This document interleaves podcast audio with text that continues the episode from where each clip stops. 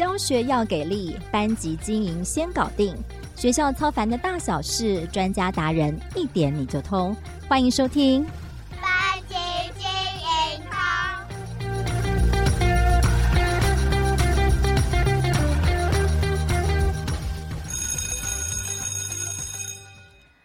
听众朋友们，大家好，我是主持人邵文，也是翻转教育的美声主编。又过完了一个连假，重新回到工作岗位上。三月的第一天，不知道大家今天上班的心情怎么样呢？还有班上的孩子们有没有都回来上课了呢？哎，其实算一算哦，这学期好多的补假跟连假哦。那通常我们一般在开学后的两个礼拜内，各个学校都忙着亲师沟通的班亲会。那我知道有的学校已经在连假前很迅速的开完了，也有不少的老师可能是这一周正要忙着这件大事哦。所以在今天的节目当中呢，绍文想来跟大家聊聊这个每学期对老师们来说都是一定得面对的这个重头戏哦。该怎么样办一场让亲师生皆大欢喜又深入人心的班亲会。那我们今天节目上邀请到的来宾呢，是教书已经超过二十五年资历哦，但是你从外表上是完全看不出来年纪哦。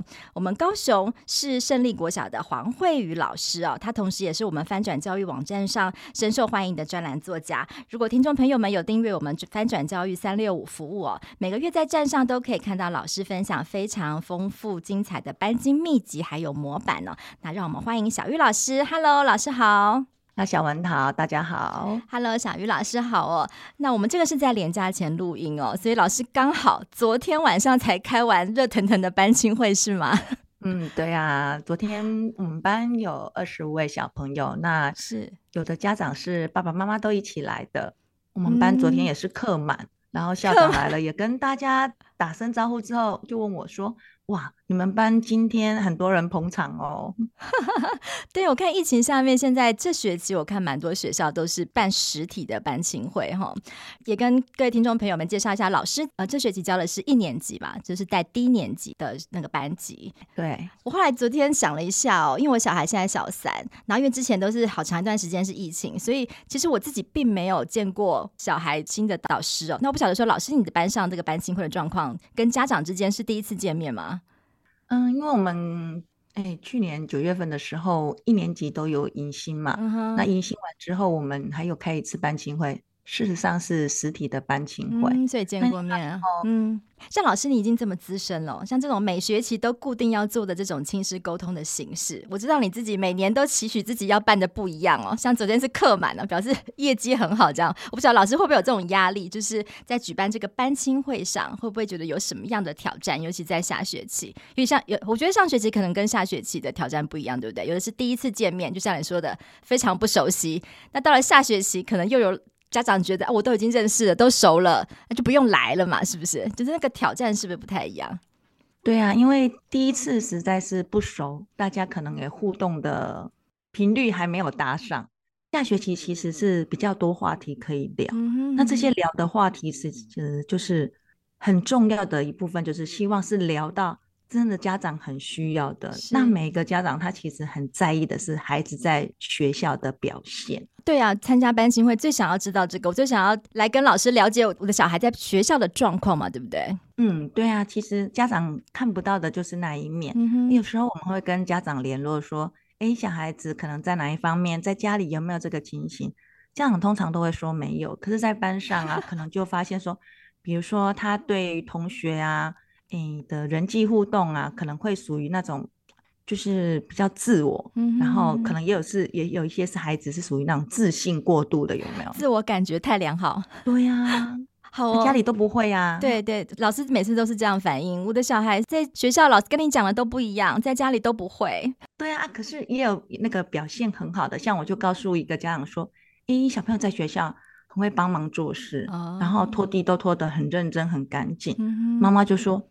他在家里完全不帮忙做家事的，他不相信呢、是是是，我觉得这个就是很需要透过这样子的一个班亲会，这样子一个亲师沟通的这样子一个机会，让双方都可以了解了，也是一起帮助孩子成长。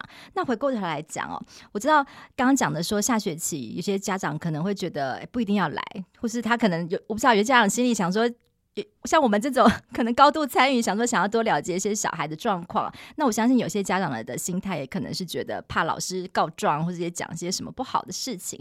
那不晓得老师说，开始要怎么去铺陈呢？我知道老师非常用心，从开学就开始铺陈这个班亲会的预告跟准备啊，要怎么样会让大家家长期待要来参加这个沟通？主要是因为，诶、欸，家长就是觉得跟老师平常都有互动嘛，嗯、我们都有，诶、欸，随时有事情会互相。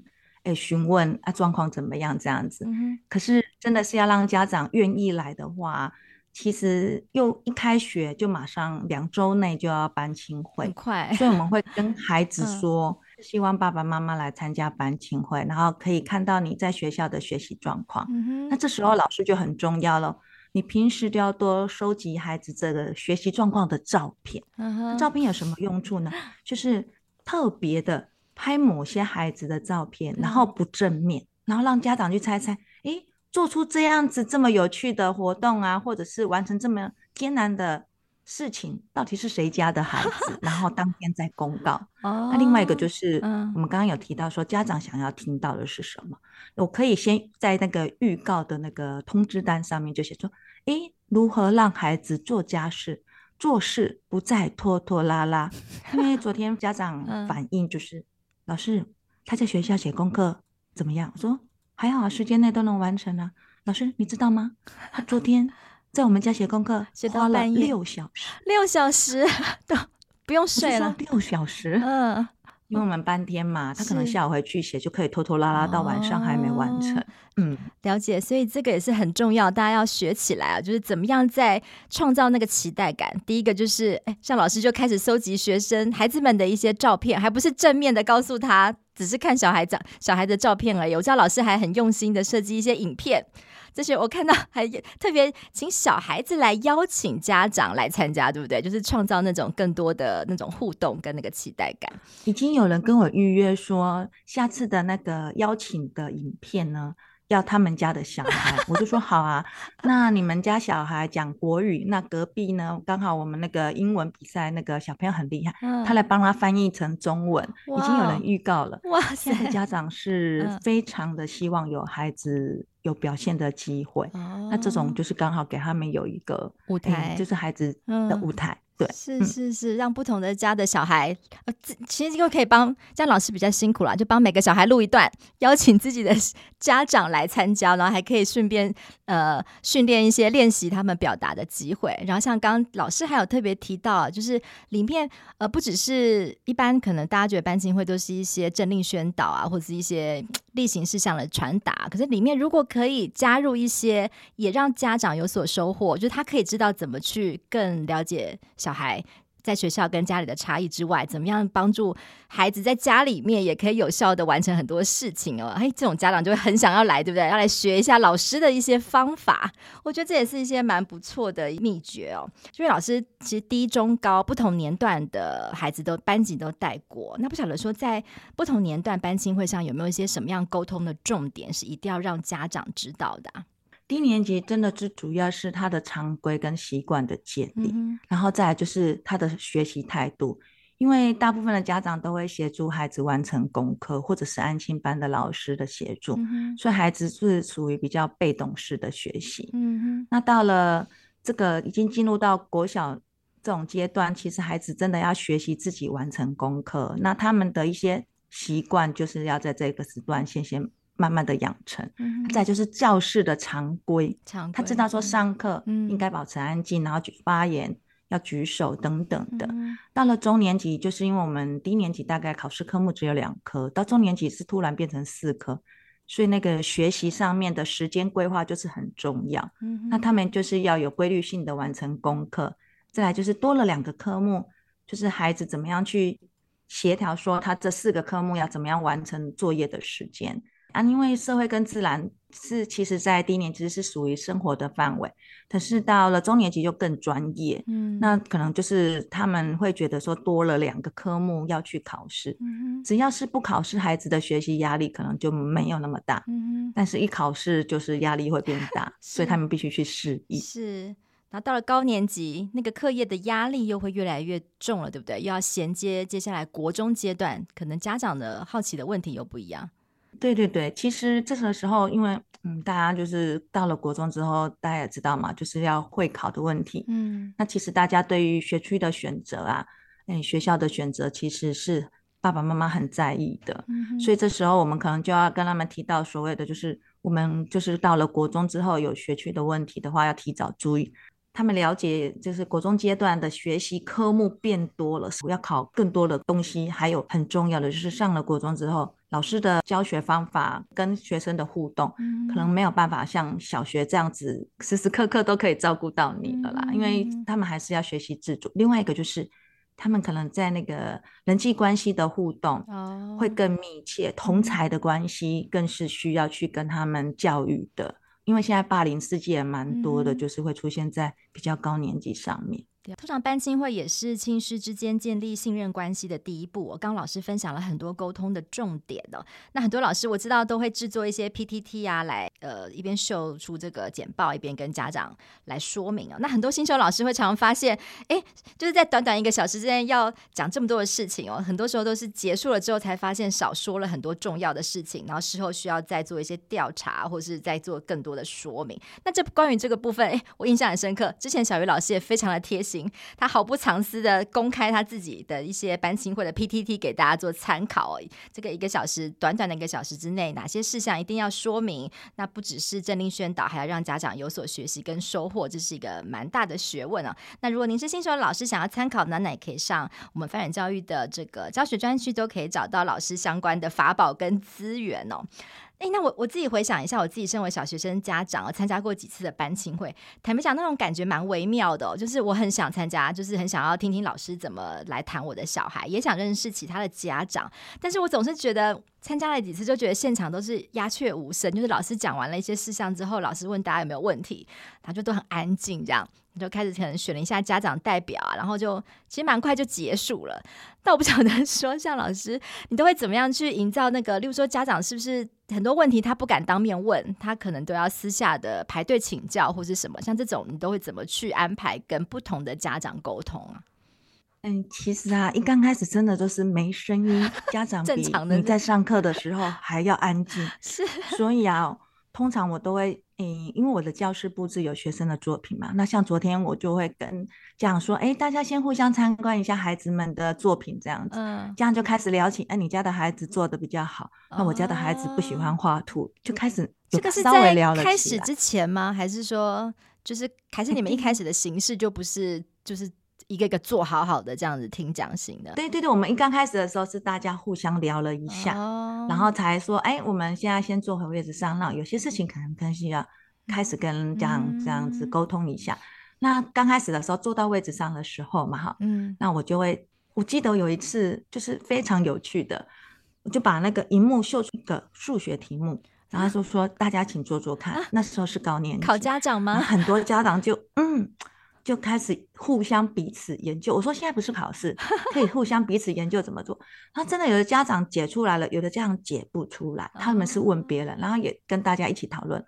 就有点你发现啊，就是你为什么会引出这个影子？就是其实很多学生他不会，可是他懂得去跟人家讨论，其实是件好事。那再来就是说，其实孩子不会是正常的，问题是他要怎么样去学会。我们不要只是认为。孩子都不用功，嗯啊、这个也不会啊！你会的，搞不好他不会；他会的，搞不好爸爸妈妈也不会。哦，你让家长主要是体验那个解题的过程，孩子也可能碰到卡关的时候，家长也可能碰碰到这样的状况，他怎么解决是吗？对啊，就是不要，就是一直责备孩子，怎么这个都不会、嗯、啊？你有没有想过，他在学习的过程当中，可能是遇到了挫折？了解，哎，这很有趣哎！我觉得这样子互动过之后，哎，家长。在跟他沟通一些事情的时候，我觉得那个反应可能就会完全不一样。这让我想到之前老苏老师也跟我们分享过，前那时候刚好转线上教学的时候，大家其实都很不适应，或者是家长也开始对于老师要在教室里面引进一些数位教学的时候，有一些质疑或是一些疑问。他也是在那个班亲会的场合，让家长。直接上那个学习吧，上军医平台去答题，然后看看家长的反应，然后最后再叫学生来，可能再教家长这样子，就是让家长体会一下孩子们在学校真实上课的状况。我觉得这也是一种蛮有趣的互动。像我们有一次就是请家长，因为我们那个年代不知道为什么写字的笔画可能顺序跟现在教的不大一样哦，有可能。那我们就列举了几个字，然后请家长上来写。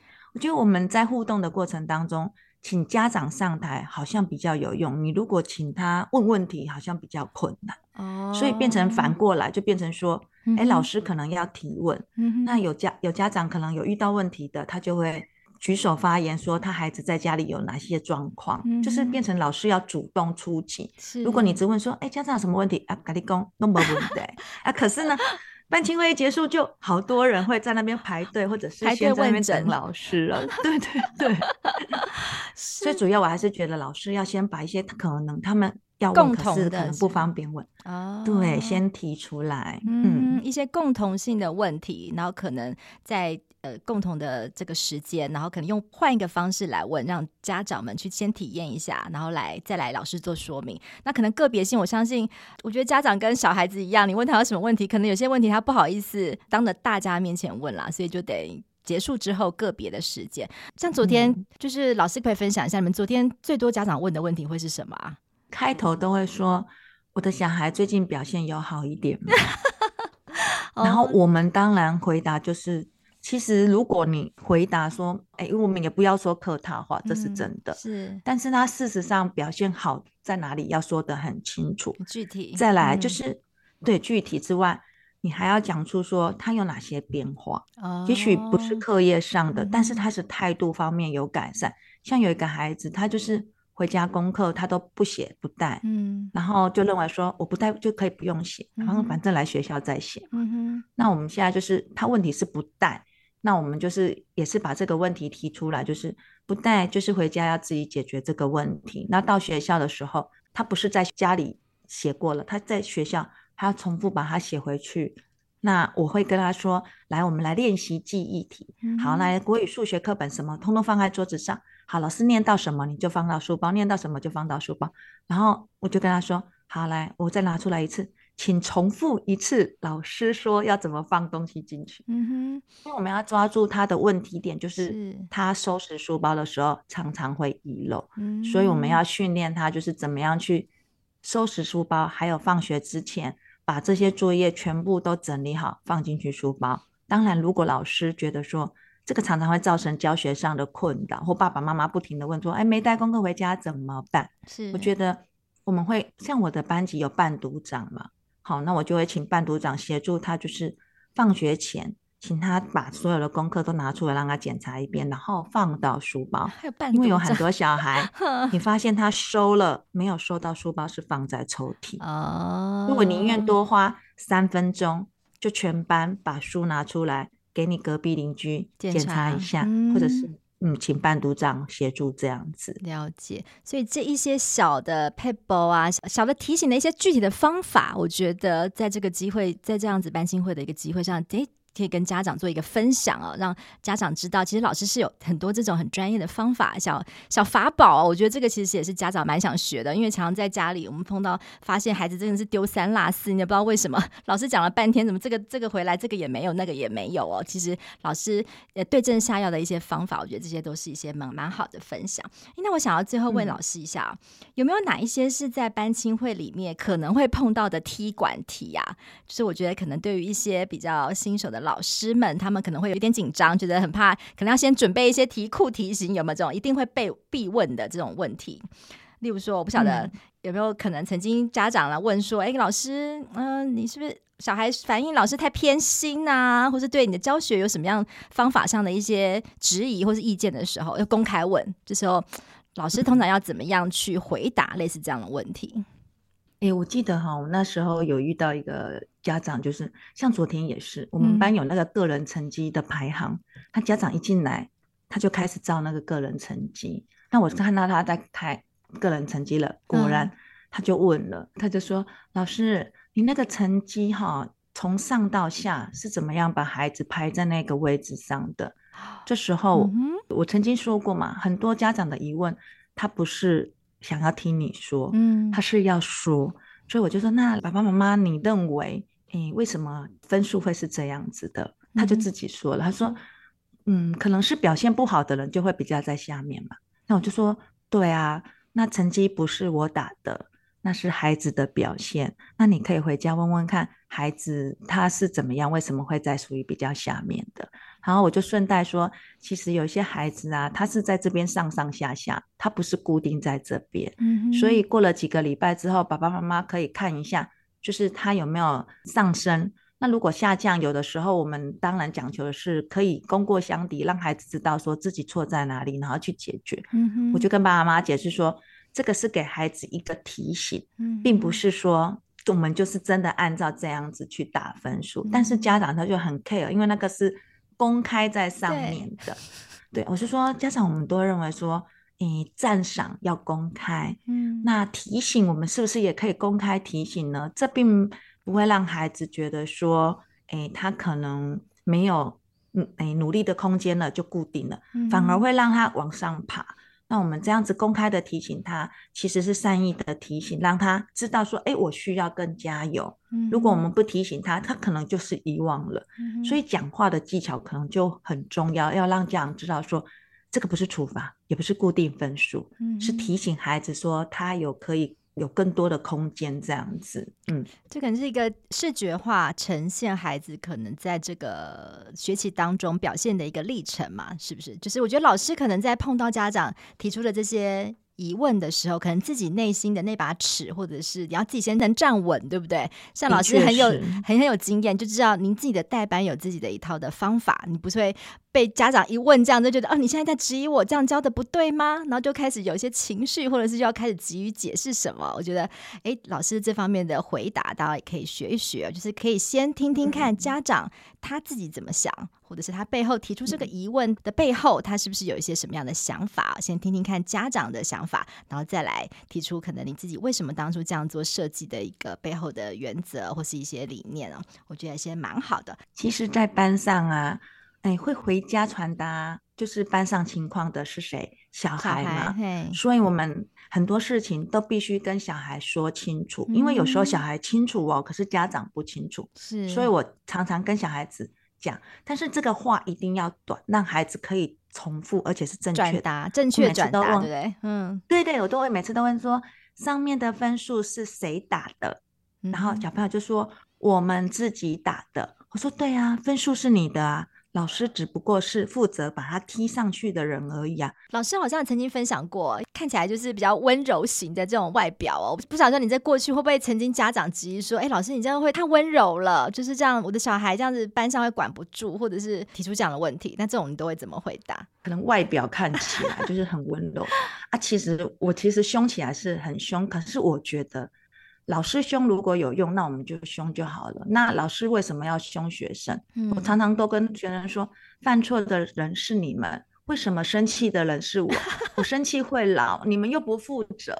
然后我就会跟他们讲说，其实你们都不喜欢人家凶你们，对但是你们的行为造成了别人想要对你发脾气。嗯、但是小鱼老师基本原则就是觉得凶对你们来讲没有用处，那我何必这样子做这个？对我自己很不利的事情呢，反而我有时候会跟他们说，老师不是太温柔了，是因为我觉得没有必要把生气花在你们的身上。是，其实班上的孩子啊，大概都会知道说，老师还是会生气，偶尔我还是会生气。嗯，但是生气完之后，记得要帮孩子呢消毒一下，要告诉他说，老师为什么对你说话这么严肃？嗯，是因。因为你做了不应该做的事，而且伤害了别人。嗯，那我希望你知道，老师这样子讲是先替你想到你以后可能会发生的事情。像上次就是有同学就是在走楼梯的时候去拉同学的书包，嗯、那这个就很严重，它会造成他跌倒嘛。嗯、最后可不可以请老师再给我们一些老师们的一些提醒哦？就是。嗯，因为在班亲会上面，当然平时也都有很多亲师沟通的机会啊。那这个可能是一个很主要，你可以一次面对到最多家长的时候，那有没有一些提醒呢？在这个时刻跟家长在互动沟通上，有没有什么特别要注意的事情，才可以让我们这个班亲会可以办得更大心，这样子，不要好像流于一个例行公事。我刚开始有讲到，就是说要收集照片嘛。嗯。那昨天我自己在开班亲会的时候，我第一个就是快速扫过班上，哎、嗯，哦，家长哪些，然后在班亲会的时候，过程当中的讲，我们尽量就是每个学生都要去提到，然后不管是他是在课业上，或者是在其他的表现上，就是讲出他的一些优点，让家长觉得说，哎，我的孩子在班上是有受到老师的注意的。其实那种关爱，就是家长希望说，孩子在班级里面他不是被忽略的。嗯、那另外一个就是我们在讲的过程当中，就是诶要搭配到我们班上现在正在做的一些事情，嗯、让家长觉得说，诶，老师真的有在做不一样的教学，那可能对孩子的学习是更有帮助的。嗯、那最后可能就是提出一些大家可能共同的问题，然后跟家长讲。最重要的就是说，其实家长他们有很多都是认为老师是属于专业，嗯，所以我都会跟他们说，如果家长有问题，就是在赖上面可以跟我说。那如果你觉得需要到学校的话，我们有一些时间点是有跟家长互相联系的。那最后就是希望家长就是可以。在一些孩子的状况跟老师提前说，那如果有问题的话，希望可以听听两方的说法，因为有时候孩子可能讲的不是很完整、不清楚，容易造成我们彼此之间的误会。嗯、我觉得亲师沟通最怕有误会的产生，那中间的传递者通常是学生嘛。嗯，所以说我们是希望家长说，不管什么事情。如果孩子说的不清楚，或者你有任何的疑问，就是先跟老师问，那我们会去诶、哎、了解清楚，会给家长一个回答，这样子。哇，老师其实事前要准备的功课还不少哦，每一个孩子的成长，一些细微的改变呢，其实看得出来，小鱼老师都有偷偷在做很多的笔记哦。你说在整场班亲会里面都要提到每一个小孩哦。对呀、啊，因为我昨天就发现，哎，惨了，有一个小孩，我怎么好像都一直没有讲到他。后来好家在，他就是他，我们有那个乡土认证卡，他对是班上唯一拍照，然后把它做成一个集锦的人。那我有把他的照片拍出来。嗯、那爸爸那天哦，还特别请假拨空来，哦、所以我就想想啊，对，还好我有讲到那件事情。但其实有的家长他真的是。上晚班还特别请假来，他结果他来了之后完全没有看到自己的小孩的任何的东西，那种东西有点失落感。也是蛮同理家长那个心情哈，下班来其实不只是想要听老师碎念小孩的哪里不好，他其实也想要知道小孩，也想要看看自己孩子在班上那个很不错的那一面哈，对，也是那种觉得很得意，或者小孩哎，其实这样还不错，然后也愿意再继续听一下，怎么可以让他再更好这样子的那种心情。对啊，其实就是孩子再怎么有一些行为，可能家长觉得不 OK，但是他还是希望得到老师的一些关怀。嗯，那就是其实我们在过程当中啊，就是要去注意到家长跟你互动的眼神。那有些家长他可能有一些问题很想要问的时候，我们在后面的个别时间可能就会问说：“妈妈，你是不是有问题想要跟我问？”这样子，嗯，嗯哇，老师要很细微的观察到这些变化哦，很你就会发现很多时候家长是很想问什么，但是要问不敢问，要问不敢问的那种表情是吗？对呀、啊，那像昨天呢、啊，我就特别在最后的时候跟家长说，其实他有一个家长就忽然讲说。我们家小孩很怕小鱼老师生气，我说为什么？他说他很在乎老师。我、uh huh. 说好，怕总比都不怕好。对，所以如果啊，他每次都说，哎、欸，你再不赶快写功课，我要赖给小鱼老师、哦。我们都要搬出老师才有用，真的。对，那我就跟家长说，嗯，好，那以后如果写功课拖拖拉拉的，或者是在家里做了什么行为，你跟他讲沟通都没有用的，那就可以写在联络簿上。这时候家长就有一个反应。以前联络部都是老师跟家长告状，没想到今天联络部家长可以跟老师告状，嗯，然后老师会协助处理。嗯哼，我觉得这个是一个我们彼此之间的一个互动跟配合，跟以前的想法会不大一样。对，他家长也会觉得说，其实老师不是只有叫我回家处理孩子，他在学校也要协助我们怎么样处理孩子。嗯，这个就是我一直讲的，我希望学校教育可以延伸到家庭教育里面。是，而且这个是家长跟老师之间要做好那个合伙人的关系，要一起合作啦，才可以就是帮助我们的孩子啊，很多不管是行为的导正啊，或者是呃帮助他们学习上可以获得更好的照顾。好哦，那我们今天非常谢谢小鱼老师精彩的分享哦，跟我们分享了这么多，可能在班亲会上面要怎么样呢？规划准备啊，而且同时是了解那来参加家长他那个背后更想要了解，想要知道怎么样照顾孩子的那份心情哦。那我们就可以一起来在这个开学的起步哦，能够一起做好这个亲师沟通的这个关系的经营哦。那相信在一整个学期啊，以及接下来的路上都可以更加的顺利。那我们再次的谢谢小玉老师。